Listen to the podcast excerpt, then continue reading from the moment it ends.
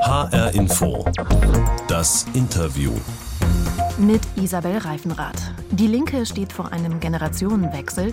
Bernd Rixinger und Katja Kipping wollen die Partei nicht weiterführen. Ihre Zeit ist vorbei. Nach acht Jahren, so ist es bei den Linken vorgesehen.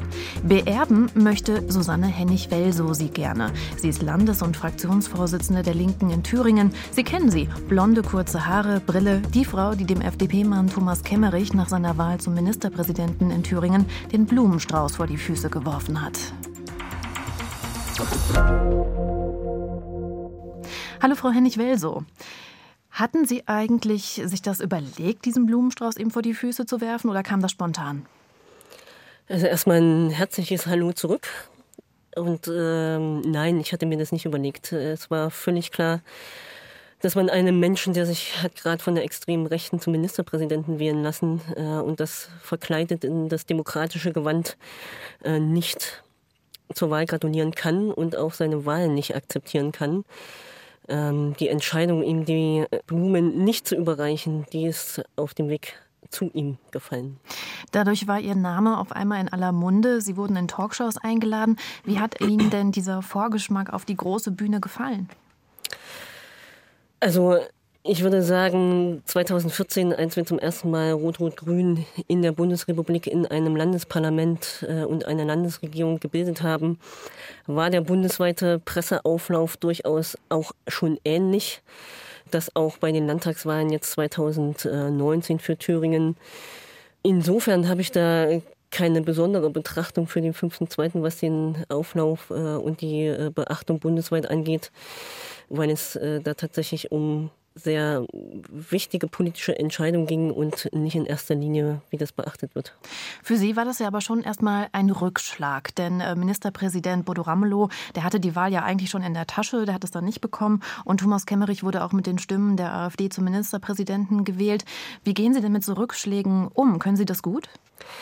Sie haben recht, es war insofern ein Rückschlag äh, ja nicht nur für Bono Ramelow, sondern für die demokratische Kultur in der ganzen Bundesrepublik. Und es war insofern mit einem solchen Rückschlag ganz gut umzugehen, ihn gleich tatsächlich in einen, sagen wir mal, Angriff überzugehen, weil natürlich auch die bundesweite Presse die Demonstrationen auf den Straßen bundesweit, die vielen Proteste gegen die Wahl von Kemmerich und so viel Rückenwind gegeben haben, dass wir die Entscheidung haben korrigieren können. Und das ist in der Regel mein Umgang mit Rückschlägen. Das passiert im Leben, dass man hinfällt, aber aufstehen muss eben auch sein und äh, zu überlegen, wie man eben äh, auch in, wie in diesem Fall Entscheidungen wieder korrigieren kann. Mhm. Sie waren ja in jungen Jahren Leistungssportlerin, ähm, Eisschnellläuferin, aber Sie mussten Ihre Karriere beenden, glaube ich, wegen einem Unfall, ne? Ich habe mit äh, 15 Jahren einen schweren Verkehrsunfall beim Training gehabt, beim Radfahren. Konnte ein Jahr nicht trainieren, habe mich dann aber wieder äh, hochgearbeitet und habe mit, ich glaube, 20, 21 Jahren aus privaten Gründen entschieden aufzuhören, nachdem ich ein Jahr darüber nachgedacht habe. Also am Ende ging es darum, dass ich, wenn ich Zweite werden musste, um internationale Wettkämpfe zu laufen, Dritte wurde, musste ich Dritte werden, wurde ich Vierte. Ich habe also den Anschluss äh, an die Spitze und damals war die deutsche Spitze eben auch die Weltspitze äh, nicht geschafft und das führte mich dann dazu, dass ich mich fürs Studium für meinen damaligen Mann entschieden habe und das richtig gemacht habe. War das für Sie dann okay oder haben Sie da auch lange mitgekämpft? wenn ich Entscheidungen getroffen habe, dann bin ich mit denen auch okay. Mhm. Um Sie ein bisschen besser kennenzulernen, würde ich gerne eine schnelle Entweder-Oder-Runde mit Ihnen machen. Äh, wir haben ja Corona-Zeiten, da frage ich doch mal ganz direkt: Schal oder Maske? Maske. Wohnwagen oder Flugzeug? Beides. Beides? Sie reisen gerne? Ja, sehr gern. Mhm. Ähm, Kino oder Theater? Oder ich würde vielleicht in Corona-Zeiten lieber mal noch fragen: Netflix oder Buch? Auch beides. Und Hund oder Katze? Hund. Sie haben sogar, glaube ich, einen Hund, richtig? Ja, einen braunen Labrador. Aha, wie heißt der? Herr Thiel.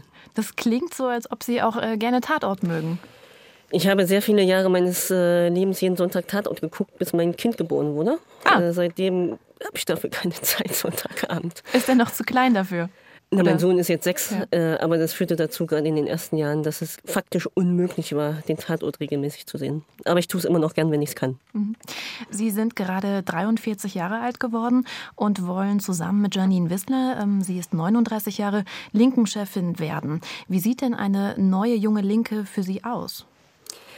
Naja, so neu und so jung sind wir ja auch nicht. Katja Kipping ist äh, sogar jünger als ich, wenn man äh, das aufs Alter bezieht, den Generationenwechsel. Ich würde eher sagen, das bezieht sich auf eine neue Kultur linker Politik. Janine Wissler als auch ich führen ja seit vielen Jahren äh, linke Fraktionen in Landtagen. Äh, ich habe äh, das große Privileg, auf dem Thüringer Landesverband vorzustehen. Und wir prägen eine neue Kultur von Politik, von Führung, von Miteinander und von Mutmachen.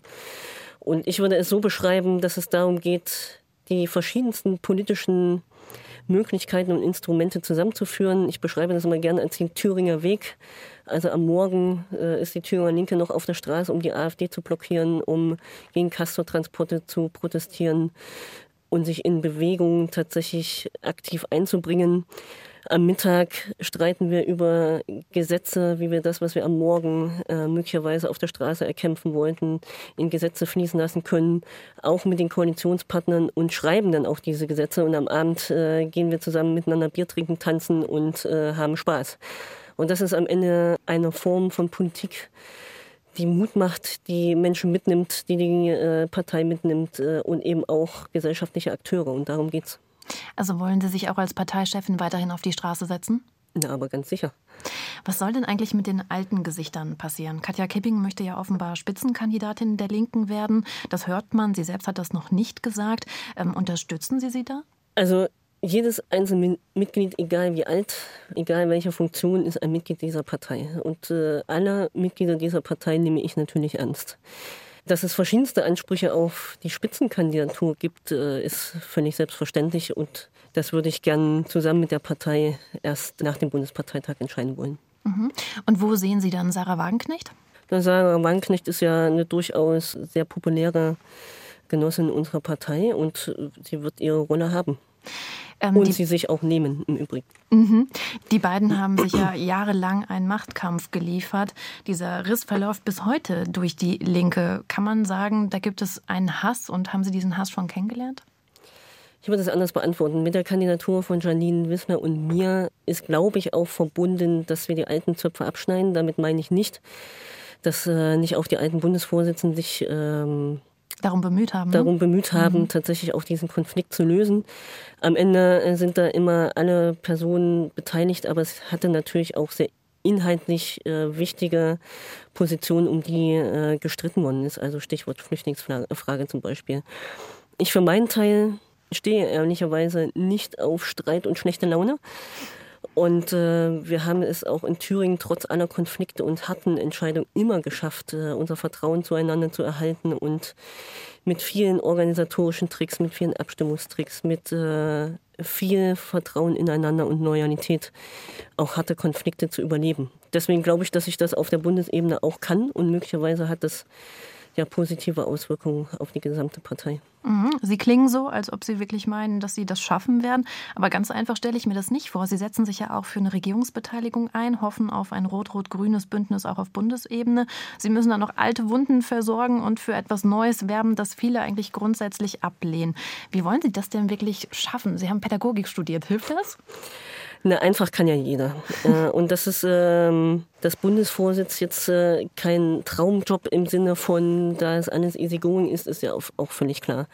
Wir sind in einer Zeit, wo es um Richtungsentscheidung geht. Wir wissen alle nicht, was nach der Ära Merkel kommt.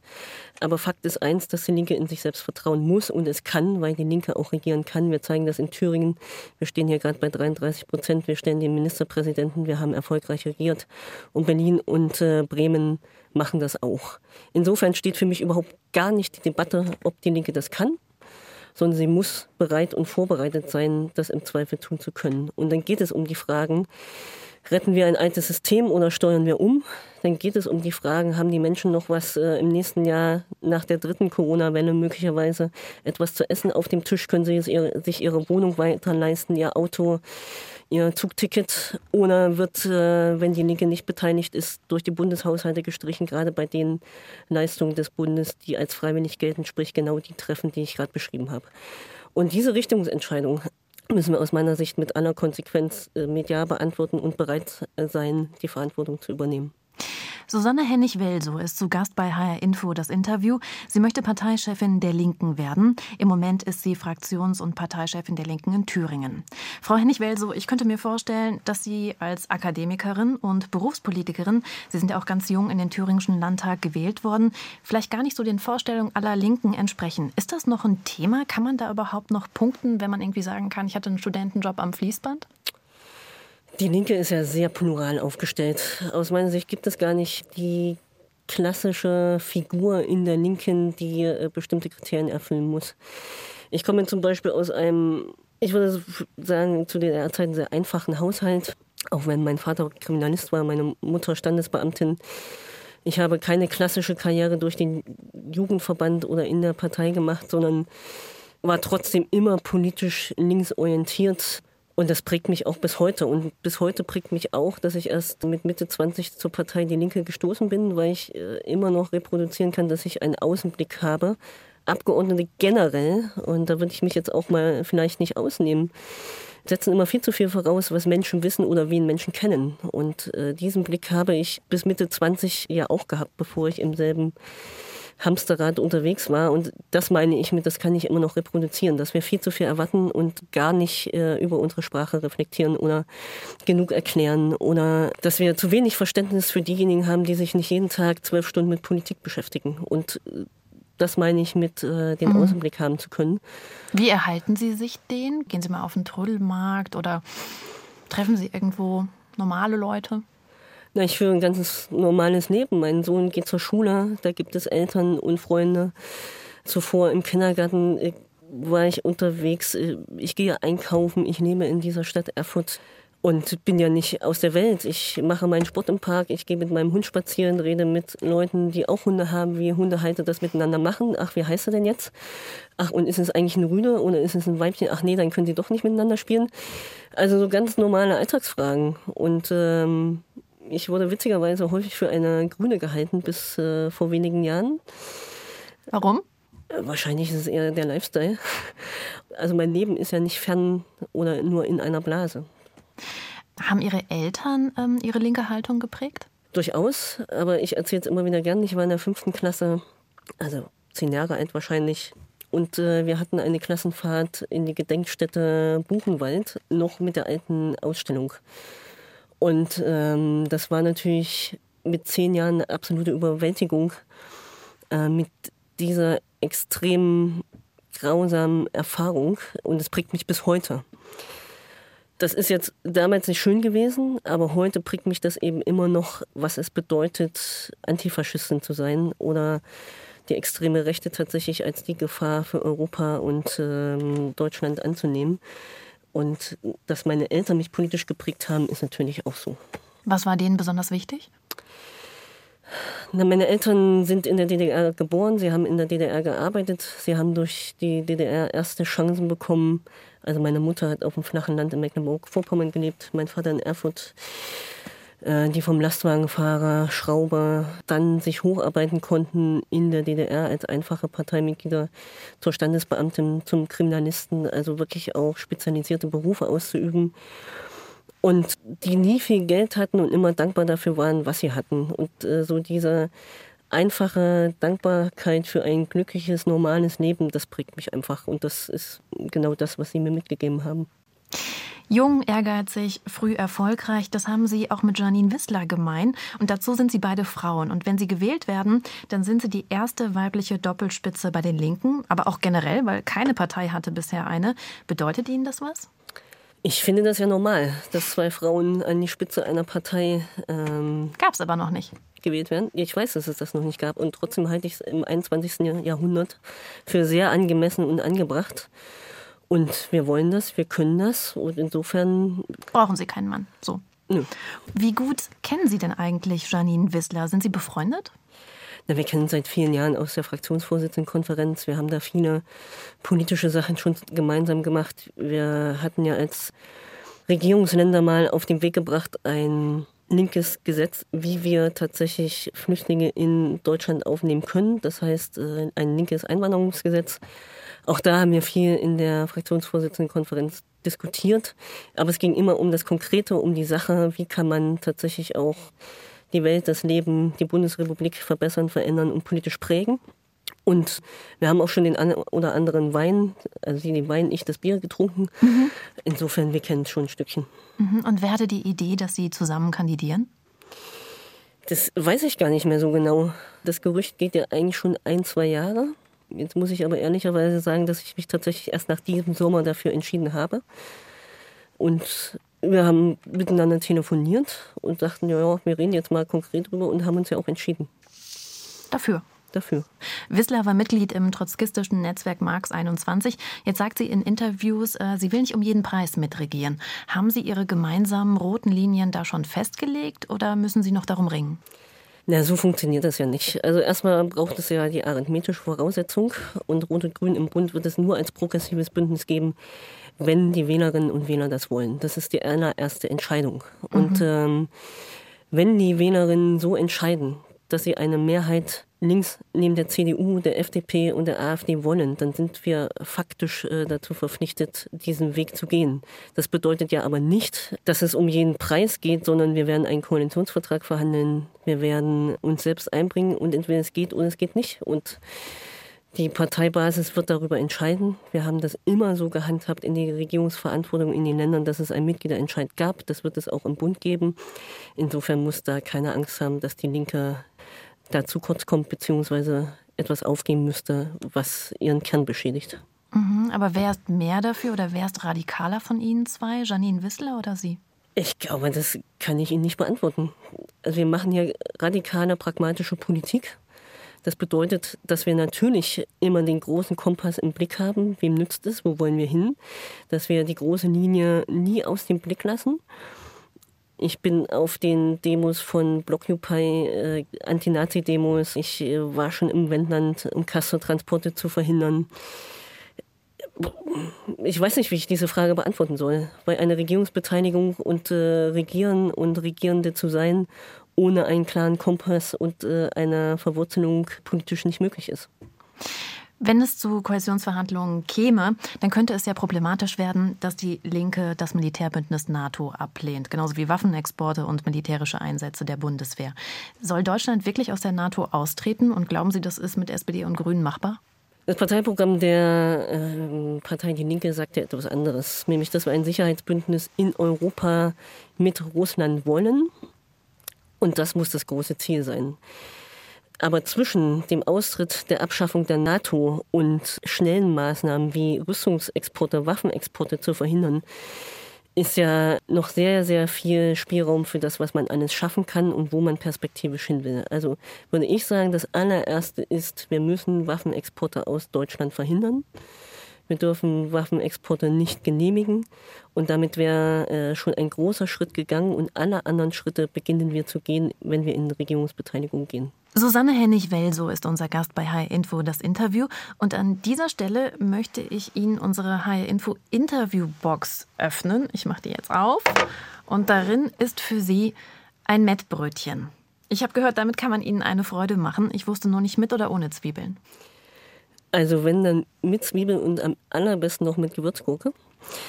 Ich esse seit einiger Zeit schon vermehrt fast gar kein Fleisch aber Mettbrötchen muss schon sein. Aber weniger Fleisch ist schon die Einstimmung für Frühstück mit Robert Habeck und Annalena Baerbock? Nö, das ist, äh, ich esse ab und zu mal wieder andere Sachen. Das kennen auch alle um mich drumherum. Und ich esse eben auch gern Gemüse, Obst und alles, was dazugehört und wesentlich weniger Fleisch. Das ist jetzt äh, auch keine Lebensentscheidung, sondern mir ist gerade so. Aber wie gesagt, das Hackbrötchen, äh, das hat es mir durchaus angetan. Mhm. Und ähm, würden Sie es dann auch opfern, falls Sie nach Berlin kämen? Na, ich glaube, das Geheimnis in Koalitionen, in Gesprächen, die gut sind, heißt ja, den anderen zu akzeptieren, wer ist und irgendwie nicht erziehen zu wollen. Insofern glaube ich, ja, das geht auch mit Robert Habeck.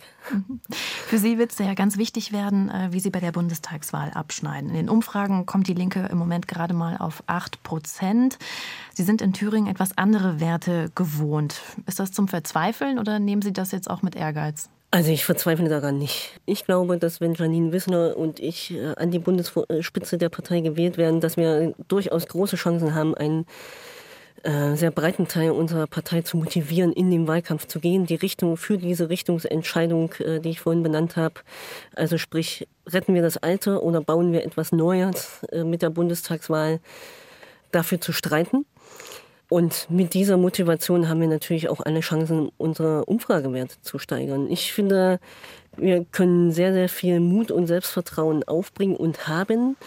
Wir haben gute politische Antworten. Wir wissen, dass äh, die nächste Bundesregierung die Regierung sein wird, die ähm, die Erderwärmung noch aktiv, also auch den Klimawandel mit aktiven Maßnahmen beeinflussen kann. Auch das ist eine große Motivation, tatsächlich auch für die linke Klimapolitik noch mehr in den Vordergrund zu stellen. Natürlich immer verknüpft mit den sozialen Antworten für diejenigen, die in Jobs arbeiten, wie zum Beispiel im Tagebau, äh, Kohleabbau und so weiter. Weil es natürlich zum einen um Existenzen geht und zum anderen natürlich um die Existenz äh, aller, wenn wir auf den Planeten schauen. Und ähm, ich habe den Eindruck, dass viele, viele Leute da Lust drauf haben, das mit uns zu tun. Aber werden das nicht vor allen Dingen auch viele junge, vielleicht linke Wähler sein oder vielleicht Neuwähler? Aber verprellt man damit nicht auch ein bisschen die Alten, die Angst haben, ihre Arbeit zu verlieren? Nein, also auf der einen Seite gibt es natürlich viele junge Menschen, die mit uns für einen sozial gerechten Klimawandel streiten. Das ist so und das ist auch gut so, weil es die Generation ist, äh, die länger auf diesem Planeten lebt als wir zum Beispiel. Aber andererseits bedeutet doch das nicht, wie wir zum Beispiel in Thüringen als Volkspartei bei 35 bis 40 Prozent gewohntet in den Umfragen, nicht auch Ansprechpartnerin beziehungsweise diejenigen sind, die sich um all diejenigen kümmern, die uns brauchen. Wir haben in Thüringen gebührenfreie Kinderjahre, Gartenjahre geschaffen.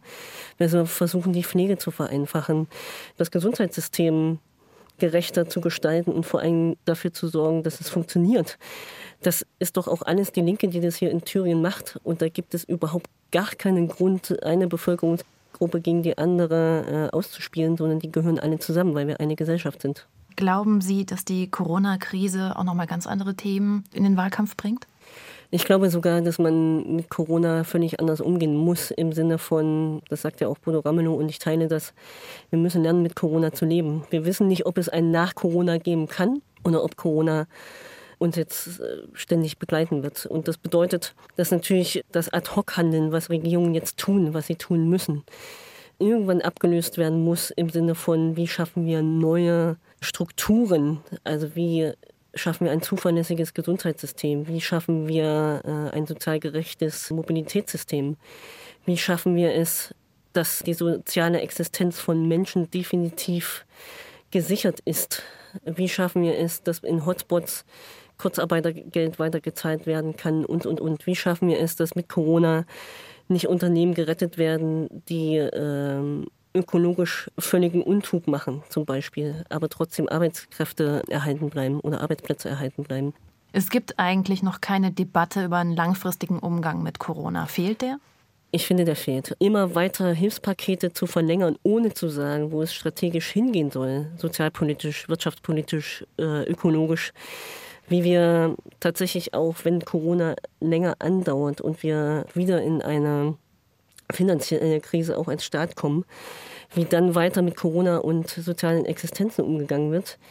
Das äh, halte ich für schwierig und deswegen finde ich, dass auch an diesem Punkt äh, die Linke die Debatte aufnehmen kann und muss und wir tun das ja auch in Thüringen und damit auch im Bund bald, hoffe ich, wie wir tatsächlich den Sozialstaat in Deutschland neu aufbauen müssen, um tatsächlich auch pandemiefest zu bleiben. Wenn wir gerade dabei sind, in die Glaskugel zu schauen, ähm, nehmen wir mal an, Sie werden gewählt zur neuen Parteichefin. Wie wird sich denn Ihr Leben verändern? Werden Sie komplett von Erfurt nach Berlin ziehen?